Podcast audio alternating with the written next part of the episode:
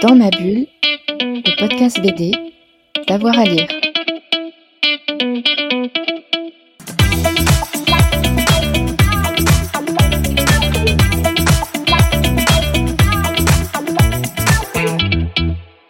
Bonjour à toutes et à tous et bienvenue dans cette nouvelle émission de Dans ma bulle, votre podcast 100% BD avec avoir à lire. Aujourd'hui, on ouvre une série d'émissions sur les liens entre la bande dessinée et le cinéma ou la télé. Nombreuses évidemment sont les BD à avoir été portées euh, sur le petit ou le grand écran, parfois avec bonheur, parfois euh, de manière un peu plus compliquée. Pour en parler, j'ai deux spécialistes, hein, Cyril Jacquins et euh, Thomas Bonicel. Messieurs, bonjour. Bonjour. Bonjour. Alors aujourd'hui, on va s'intéresser à Tintin et toutes ses aventures. On pouvait pas passer évidemment euh, à côté. On va faire deux émissions. Hein. La première, c'est celle d'aujourd'hui. Tintin, le cinéma dans les années 60, mais même un petit peu avant. Cyril va nous expliquer un petit peu tout ça. Et puis dans un deuxième temps, on aura euh, avec euh, avec Thomas le secret de la licorne de Stephen de Steven Spielberg qui est sorti en, en, 2011. Ce sera un vrai focus. Puis on, on parlera éventuellement des projets. Mais on va commencer euh, donc sur euh, cette émission sur euh, Tintin. et ce que tu nous disais, Cyril, en préparant cette émission, c'est qu'en fait, Hergé, dès le départ, il y a des projets d'adaptation autour de, sa BD. Exactement. Donc ce, qu'on se disait, donc on, va redire aussi, au niveau, de, au niveau de la carrière de Hergé, il a commencé très tôt à dessiner et dans ses premiers petits boulots, avant de véritablement dessiner, il a travaillé dans une agence de, de publicité où il faisait à la main, bien sûr, les publicités pour pour divers, divers petits, petites activités et divers entrepreneurs. Et de ce goût-là, il a commencé à comprendre aussi l'intérêt du dessin et la façon dont on pouvait l'utiliser commercialement, je ne sais pas, mais en tout cas dont on pouvait le décliner. Et c'est vrai que très tôt, euh, une fois que Tintin est devenu une vraie série, parce qu'il y a eu beaucoup de choses qui ont été faites par Hergé par ailleurs, mais une fois que, euh, que Tintin est vraiment devenu le personnage central, qu'il a commencé à avoir beaucoup de succès et que sont apparus les premiers, euh, les premiers albums cartonnés, il y a eu des déclinaisons de Tintin sur beaucoup d'autres choses. On, en parle souvent. C'est un des premiers à avoir fait un petit peu de marketing avec des petits personnages, euh, des badges. Il y a eu des, chandails, comme on disait à l'époque, et aussi euh, il y a eu aussi des adaptations au théâtre avec des spectacles de théâtre, au départ assez petits, assez assez modestes, et puis de, plus en plus de plus en plus importants. On les a retrouvés à Bruxelles et à Paris avec des histoires spéciales qui étaient écrites de Tintin et qui se déclinaient au théâtre juste pendant la guerre et après-guerre. Voilà, c'est un petit peu l'idée. Et après, on va, on va parler un petit peu aussi du, euh, du travail de, de, de, Hergé et du rapport de Tintin avec le 7e art. Je voudrais juste faire une toute petite parenthèse parce qu'il y a trois ouvrages, on va faire un petit, un petit moment en bibliographie. Il y a trois ouvrages qui sont extrêmement sympas et intéressants et qui permettent vraiment de voir tous les enjeux qui peuvent exister sur la période de Hergé, de son vivant et son rapport au cinéma. Le premier, c'est Tintin, Hergé, le cinéma de Philippe Lombard qui est un livre qui est très intéressant. Je pense qu'il est plus facile à trouver, en bibliothèque, malheureusement, que dans, les librairies. Mais c'est un, un, bouquin qui est très, très intéressant, qui, approche un petit peu, euh, qui donne toutes les approches de Tintin, aussi bien la culture cinématographique d'Hergé que les premières déclinaisons, les tentatives pour monter des studios. Enfin, tout est présent dedans. Et un livre un peu, un peu moins précis qui s'appelle Hergé le 7e art de Bob Garcia, qui est très, très sympa aussi, qui permet d'avoir une vision assez large et de comprendre un petit peu justement les enjeux du cinéma pour Hergé de lui donner une vision et puis un peu euh, aussi d'essayer de donner davantage d'envergure encore à son personnage. Et puis enfin, vous retrouvez dans les entretiens qu'il a pu avoir avec Nouma Sadou plein de trucs très très sympas, notamment sur le, la déclinaison théâtrale qu'on connaît plus du tout aujourd'hui, qu'on a complètement oublié, pardon. Et puis après, tout ce qui va s'en suivre avec les projets cinématographiques. Voilà un petit peu déjà un, un, petit panel et un petit panorama. Et puis ensuite, donc après, on va reprendre le cours de l'histoire. En 1947, donc au moment où, euh, bah, où il y a un vrai succès euh, des, des, épisodes théâtraux euh, pour les aventures de Tintin, eh bien, on va proposer, en tout cas, Hergé va initier un projet à base d'animation et de marionnettes, un petit peu dans l'esprit de ce que pouvait faire et proposer Tsarevich avec Starfilm. Donc, les, des animations avec des petits personnages qu'on qu'on animait en, image par image et en noir et blanc. Et il va proposer une, première lecture d'une de ses œuvres, Le Crabe aux pinces d'or, qui va donner lieu donc à un petit moyen métrage de 45 minutes euh, qui va pas véritablement avoir de succès. On a beaucoup de mal à savoir exactement le nombre d'entrées qui, qui, sont associées au film. Ça, ça va pas être un très très grand succès. Et puis donc on va attendre un petit peu de temps euh, avant de, retrouver euh, les aventures de Tintin au cinéma. Et ça va arriver euh, donc à partir de avec des vrais films en dur, avec le l'acteur Jean-Pierre Talbot, dont plus personne, je pense, ne, ne se souvient aujourd'hui, avec Tintin et le mystère de la Toison d'or en 61. par pareil, le réalisateur Jean-Pierre Duverne, je pense que plus personne s'en souvient, c'est un réalisateur belge qui a pu faire trois films, mais il a le mérite de proposer un premier film de Tintin. Il y a a priori un petit enthousiasme parisien autour du film, mais pas de quoi non plus permettre une pérennisation du modèle Tintin au cinéma. Euh, on retrouve quelques acteurs oubliés comme Jean Bouis, qu'on retrouve beaucoup dans les second rôles français. Et puis le film est très, très sympathique. C'est pas très très bien écrit. On est très loin des histoires de Tintin. Et puis ma foi, euh, bon. Juste, je voulais juste faire peut-être une petite incise avant de se lancer complètement dans, dans le, cinéma. Euh, sur les pièces de théâtre, tu disais que du coup, il y avait une aventure de Tintin qui avait jamais été en BD.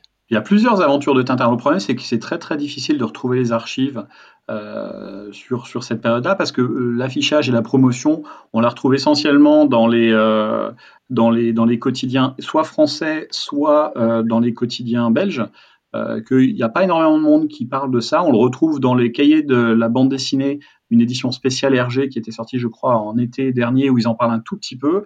Euh, moi, pour ma part, j'ai travaillé beaucoup sur la presse française d'après-guerre parce que j'ai fait des, des fait des études de cinéma et donc je lisais régulièrement les programmes de, de cinéma et théâtre et c'est comme ça que je suis tombé sur ça. En fait, il n'y a pas vraiment, c'est pas quelque chose qui est très très réputé, mais effectivement, c'était euh, c'était des, des, spectacles de théâtre avec euh, euh, un petit peu de marionnettes, un petit peu de, personnages, mais on ne sait pas exactement ce qu'il y avait dedans. C'est juste que les, les enfants étaient souvent associés à ces spectacles de théâtre et que ça, et que ça marchait. Plus ou moins, ça, marchait. Globalement, ça marchait. Quoi. Ça a duré, euh, ça a duré cinq ans à peu près et ça, fonctionnait très, enfin, ça fonctionnait suffisamment pour durer cinq ans. On n'a pas d'enregistrement. Je reviens juste sur le crabe aux pinces d'or parce que effectivement il y a une info euh, qui m'avait échappé, mais, mais le producteur en fait il a fait faillite. Oui, il a fait faillite et en fait, c'est aussi pour ça qu'on n'a pas de qu'on plus de comment dirais-je de, parce que comme c'était une production belge et pas française, euh, le producteur fait faillite, on saisit les bobines tout de suite qui sont détruites la plupart du temps pour être fondues, c'est-à-dire qu'on récupère à minima euh, la, pellicule pour refaire de la pellicule. On est vraiment dans l'économie de, de, de, bas étage et en France, le problème c'est que euh, seuls les longs métrages à cette époque-là à cette époque-là étaient déposés au CNC qui conservait des copies puisque 47, on n'est pas encore sur l'anglois, mais on n'en est pas loin. On est à une année véritablement de 48. Donc il n'y a, pas de copie de, de, copie euh, chimique de, ce film. Je crois qu'il n'y a que des, euh, que des pictogrammes et, ça, reste. Effectivement, le, le, producteur a déposé le bilan, ce qui laisse une, petite indication aussi sur le succès du film. Tintin et le crabe aux pinces d'or, c'est là où il rencontre quand même le, capitaine euh, Haddock. Euh, tu l'as dit euh, juste après, donc du coup, 61 Tintin et le mystère de, la toison d'or de Jean-Jacques mm. Vierne. tu as commencé à nous en parler. Puis il y avait donc 64, tout de suite après, Tintin et les oranges bleues. Philippe Condroyer, c'est ça? Oui, Philippe Condroyer, pareil, un réalisateur qui n'a pas, qui a pas une une plus grande carrière. C'est c'est pas les c'est pas les grands réalisateurs euh, bah, les grands réalisateurs belges de l'époque, on les connaît pas forcément. En tout cas, c'est pas un grand réalisateur français qui est associé au projet. On est on est sur euh, quelque chose qui qui débute à part effectivement Jean Bouis qui est au casting, sinon euh, personne ne connaît. Après Jean-Pierre Talbot, il a eu dans les magazines de l'époque son petit succès grâce à ça, mais après après Tintin, il a un peu disparu des radars donc voilà, c'est une tentative qui est plutôt sympathique. Les, les deux films, c'est des scénarios originaux. On a, beaucoup de mal à savoir qui, euh, est à l'origine du, scénario. On sait que Hergé a eu son mot à dire sur à peu près tout sur le film, aussi bien le choix des costumes que les lieux de tournage, que les acteurs. Il a eu beau, il a eu un grand regard et beaucoup de choses, notamment dans le choix de Jean-Pierre Talbot. C'est lui qui voulait absolument Jean-Pierre Talbot. On sait aussi que ce sont des sociétés, c'est la même société, alors avec des, productions différentes, euh, ce sont les mêmes sociétés de production qui ont monté les deux films APC et Tel France. Des sociétés pareilles qui n'ont pas eu une grande pérennité derrière, parce qu'on ne les connaît pas aujourd'hui. C'est des sociétés qui sont avec un capital moitié français, euh, moitié belge. APC, a priori, on, subodore que derrière APC, il y a Casterman, mais on n'en est pas certain. Et donc après euh, tout ça, bah, on va, on arrive tout de suite quasiment sur la fin du, film classique, du film de fiction avec avec des, acteurs pour passer à la déclinaison qui est très à la mode en Belgique à ce moment-là, puisqu'il se passe beaucoup de choses au niveau des États-Unis sur l'animation, aux films d'animation qui vont être qui vont être produits par les studios RG, et puis qui vont qui vont donner lieu au départ des moyens métrages et ensuite des courts métrages. Et cette fois-ci, en tout cas pour les deux premiers, ça va être des adaptations directes euh, d'albums de Tintin qui ont fonctionné, avec en 64 l'affaire Tournesol, mhm. et puis en 69 Tintin et le Temple du Soleil encore une fois, on a du mal à voir les entrées. On sait que les deux films, chacun des films a réalisé largement moins de 500 000 entrées puisqu'on ne retrouve pas les chiffres. On sait également que c'est directement des gens qui travaillaient au quotidien avec Hergé qui sont en responsabilité des décors, de l'animation. Et puis on retrouve aussi Raymond Leblanc, donc euh, pierre angulaire de, Tintin et des, ateliers Tintin à cette époque. Euh, c'est lui qui va être en charge de reproduire les anciens albums et de les refonder. C'est lui également qui va être en charge du journal de Tintin qui va arriver à la fin de ces années-là, qui va permettre de donner une plus grande visibilité et une marque de fabrique à Tintin. Tout est fait pour que ça fonctionne. Le film ne sort pas sur un, modèle de long métrage, véritablement, puisque sauf erreur, l'affaire Tout seul doit faire 1h04 et Tendu 1h10. Donc c'est pas des programmes pleins. On est sur la fin des multiprogrammations au cinéma, donc euh, il y a quasiment plus de première et deuxième partie. On est sur des films longs. Et donc, euh, bah, il n'y a, pas, a pas un grand succès. Et euh, il y a une dernière tentative qui est faite toujours avec, avec le, le, blanc à la manette et un réalisateur, Gossen, qui est un dessinateur des studios d'Hergé, qui va donc piloter Tintin et le lac au requin, qui a priori euh, aurait réussi à, à, avoisiner 450 000 entrées sur le territoire francophone, donc tous les Benelux plus France, mais qui n'est pas encore une fois un grand succès. Et les frais engagés pour ce, ce dernier long métrage, parce que là il s'agit d'un long métrage d'une heure 25, sont tels que euh, le projet est abandonné par la suite et qu'on arrête de produire, on arrête de produire des, des, des, longs métrages pour le cinéma euh, Tintin. En tout cas, en 72, c'est la fin du, c'est la fin de, de, de l'idée de cinéma avec Tintin. Ouais, euh, Thomas, toi tu disais que tu, tu avais lu l'album dérivé de Tintin et le lac au, requin, donc il y a eu un album à partir du film. Toi tu y avais vu que du feu, hein, mais t'étais ah ben, môme à ce moment-là. Ah ben j'y avais vu que du feu exactement. En fait, euh, bon, euh, comme comme beaucoup, dans quand j'étais petit, bah, je lisais les Tintins, puis j'allais les acheter euh, voilà, à la librairie. Et puis un jour, je, vois qu'il y a un album euh, qui fait pas partie de la numérotation, qui est un peu bizarre. Mais voilà, je vois que c'est une bande dessinée, tiens, Tintin et le lac au requin. Et je, je me doute pas du tout que c'est adapté d'un film. C'est mon père après qui, m'a dit que ben non, ça c'est un film à la base. C'est pas du tout une bande dessinée euh, d'origine. Mais en tout cas, c'est une aventure qui m'a bien prise bien prise aussi. J'ai toujours trouvé la bande dessinée hyper hyper prenante. Alors juste pour euh, remettre un peu en situation, c'est Casterman donc qui avait effectivement fait un tirage. D'ailleurs, il y en a eu qu'un. A priori, il y en a eu qu'un de tirage. Il n'y a pas eu de retirage. Euh, en tout cas, à l'époque, je crois qu'ils en ont fait un sur les collections anniversaires, mais ils avaient bien pris le soin de, mettre de la pellicule euh, pour bien montrer que c'était eh justement un film d'animation.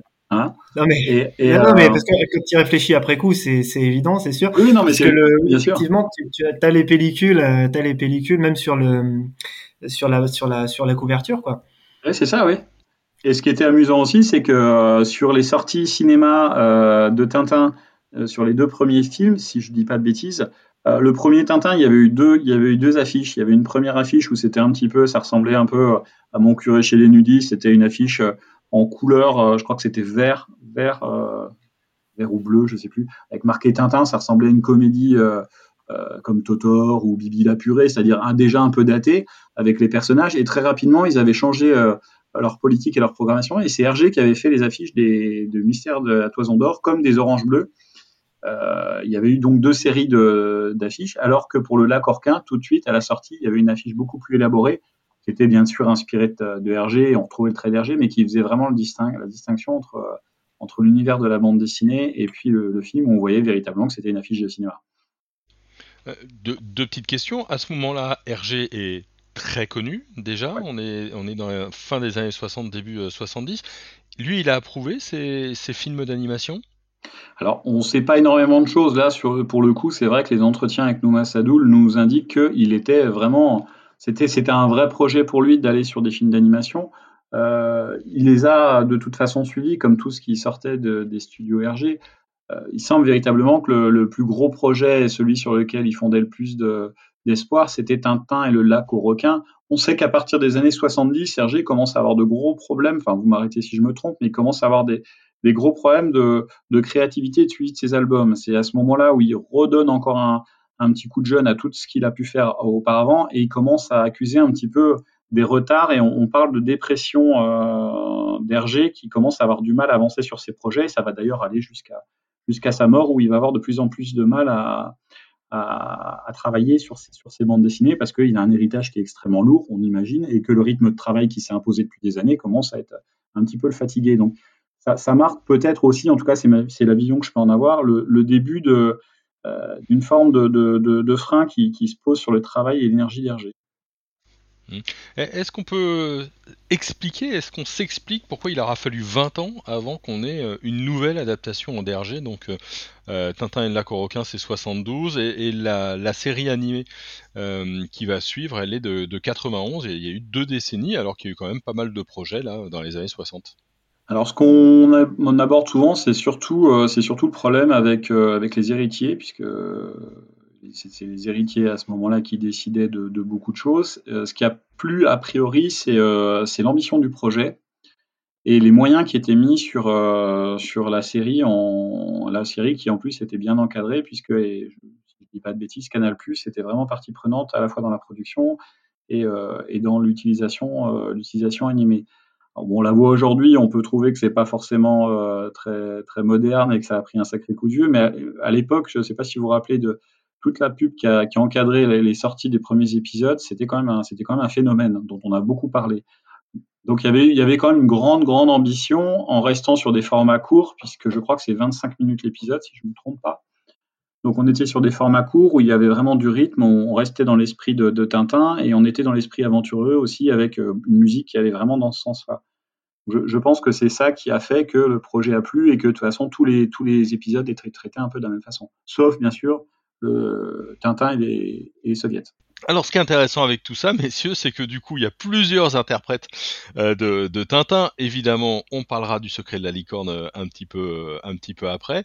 Euh, on a Jean-Pierre Talbot, on a Philippe Auguste, euh, on a Jacques Carreuil, on a Thierry Vermut, et puis on a aussi Maurice Sarfati. Qui est un petit peu le meilleur? Quelle est la voix qu'on qu'on retient aujourd'hui de, de Tintin? C'est forcément évident parce qu'aujourd'hui, je pense qu'il n'y a aucun des acteurs euh, des, deux longs métrages qui sont euh, encore connus de, des plus jeunes. Jean Bouis peut-être, euh, Jean-Pierre Talbot, c'est ça me semble quand même très très compliqué aujourd'hui de trouver un autre film. Je vous modifie, monsieur, de me citer un autre type de, film de, de, la filmographie de Jean-Pierre Talbot.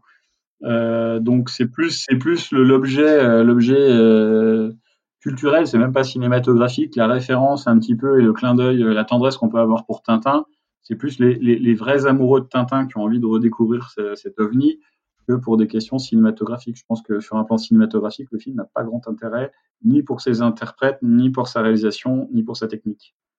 Ouais, Jean-Pierre Talbot, il a même écrit une autobiographie et le titre c'est J'étais Tintin au cinéma. Voilà, c'est ça. C'est clair, hein il a fait deux films dans sa vie. il en a fait un peu plus, mais c'est pas une grande réussite. Juste pour revenir sur Thierry Vermut, euh, très clairement, moi, je, pour moi, c'est Thierry Vermut. Tu disais quel est le meilleur. Bon, je sais pas quel est le meilleur, mais Tintin, c'est Thierry Vermut parce que c'est, me semble-t-il, euh, la voix de la série animée. Thierry Vermut. Tout à fait. C'est 91. Donc, pour moi, elle est, elle est indéfectible. Enfin, vraiment, c'est la voix de Tintin euh, que j'ai toujours connue euh, à la télévision, en fait. Enfin voilà, c'est juste. Et à mon avis, pour une génération, pour les enfants et pour ceux qui ont grandi dans les années 90 et 2000, donc qui les voyaient à la télé, un peu comme, moi, c'est Thierry Vermut, quoi, sans, sans conteste. Là-dedans, il n'y a quand même pas de grand film qui ait marqué leur époque. Hein, vous, me dites si, si je me trompe. Euh, est-ce que c'est une malédiction euh, Tintin et Hergé ou est-ce que c'est parce que Tintin c'est difficile à adapter ou est-ce qu'il y a des raisons euh, extérieures? Bah, moi personnellement, je pense que quand on a un objet qui est autant installé dans la culture que Tintin, que c'est comme, comme beaucoup d'autres choses, c'est très difficile, euh, c'est très difficile d'essayer de, l'adapter. On a vu plein d'autres euh, bandes dessinées euh, qui, qui, ont, qui, ont, subi le même sort, c'est-à-dire c'est c'est quand même très très compliqué. On pourrait parler de Gaston Lagaffe. Alors Gaston Lagaffe, il y a eu moins de tentatives, mais bon, euh, ça n'a pas été beaucoup plus réussi non plus. C'est des choses qui sont euh, qui sont narrativement c'est plus compliqué Gaston Lagaffe quand même. Donc c'est c'est vrai que c'est c'est plus alors d'ailleurs il y a un film récent euh, Gaston Lagaffe. oui oui écrit euh, mais qui est pas très réussi mais non mais, euh, mais, tu vois Gaston Lagaffe pour le coup euh, bah c'était euh, une page un gag quoi ou même une bande un, un gag. Donc vraiment ouais, mais c'est beaucoup plus cinématographique que Tintin. C'est très très visuel. C'est beaucoup plus cinématographique de que Tintin parce que parce que en fait on, même en, en, en quatre cases il arrive à créer quelque chose qui ressemble à, un plan. Euh, Tintin, c'est pas du tout le cas. Il y a beaucoup de qualités chez Tintin, mais c'est absolument pas cinématographique. On pourrait complètement opposer Hergé à, à au moins un, un, un, autre dessinateur BDS qui est lui, pour le coup, extrêmement cinématographique, c'est Trondheim. C'est complètement l'opposé, c'est-à-dire qu'il n'y a aucun plan de la BD qui pourrait... Si on voulait faire une adaptation telle que l'a fait Zack Snyder de Miller, c'est impossible de le faire avec Tintin. C'est complètement impossible, c'est pas du tout cinématographique. Dans, l'approche, la, c'est très bien, mais ça, ne, prête vraiment, en, l'état, à aucune adaptation. Donc, il faut faire un travail dessus pour permettre de créer du rythme, de donner de la vitesse et donner des angles, ce qui n'existe pas il y en a, bien entendu, ça reste très visuel la BD, mais en, l'état, ça ressemble absolument pas à un storyboard Tintin. Alors que, que le travail de Franquin est bah, davantage dans ce sens. Puis il y a une forme de continuité aussi chez Franquin. Euh, on retrouve les mêmes personnages, puis il y a quand même des liens entre les personnages qui se créent au fur et à mesure. Donc on peut trouver quand même des, des ressorts narratifs. Quoi. Et, et surtout, le, euh, il y, a, y, a, quand même aussi, si, bah, si on prend ce, cet angle-là, il y a aussi quand même des, des, histoires et des.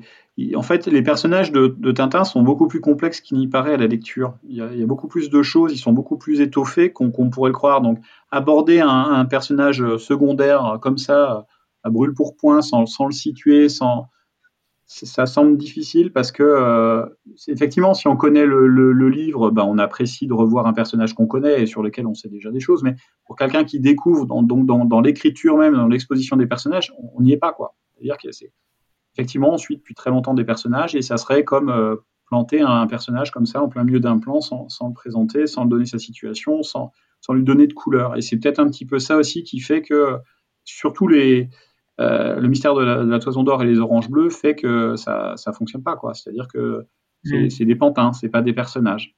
C'est ce que fait Spielberg. Ils sont, pas, vivants. On en parlera après. Mais du coup, lui, il resitue les persos. Non mais lui, c'est complètement l'inverse. Effectivement, ouais. Il fait, il fait, il fait autre chose. Il est présent sur un plan. Il, il leur, mais c'est un vrai réalisateur aussi. Hein, mais euh, il crée une mythologie en fait, euh, Hergé, que ne font pas les autres. Mais vous allez trop loin, messieurs. Je suis obligé de, de, vous arrêter et de nous arrêter là parce que ce sera le sujet de, de la prochaine euh, émission. Un dernier mot. Allez, si je veux voir un Tintin de, de toute cette période, est-ce que euh, est-ce qu'il faut que je vois un Jean-Pierre Talbot? Est-ce que c'est plutôt la série de, de 91, les aventures de, de Tintin, lequel vous me conseilleriez? Pour mémoire moi, euh, moi j'ai une vraie tendresse pour le lac Orquin parce que moi j'ai eu la chance de, le voir en salle, mais pas à l'époque, mais je l'ai découvert en salle et, euh, et, je trouve que si on parle de cinéma, parce que la série ça n'est pas du cinéma, ni dans la construction, ni dans le rythme, rien du tout, on n'est absolument pas dans du cinéma et les moyens, même s'ils sont très importants pour, le, pour la télévision, ne sont pas des moyens de cinéma. Le lac Orquin, lui, c'est un vrai projet, c'est quelque chose malheureusement qui n'a pas fonctionné et qui n'a pas permis de pérenniser Tintin euh, au cinéma à cette époque-là.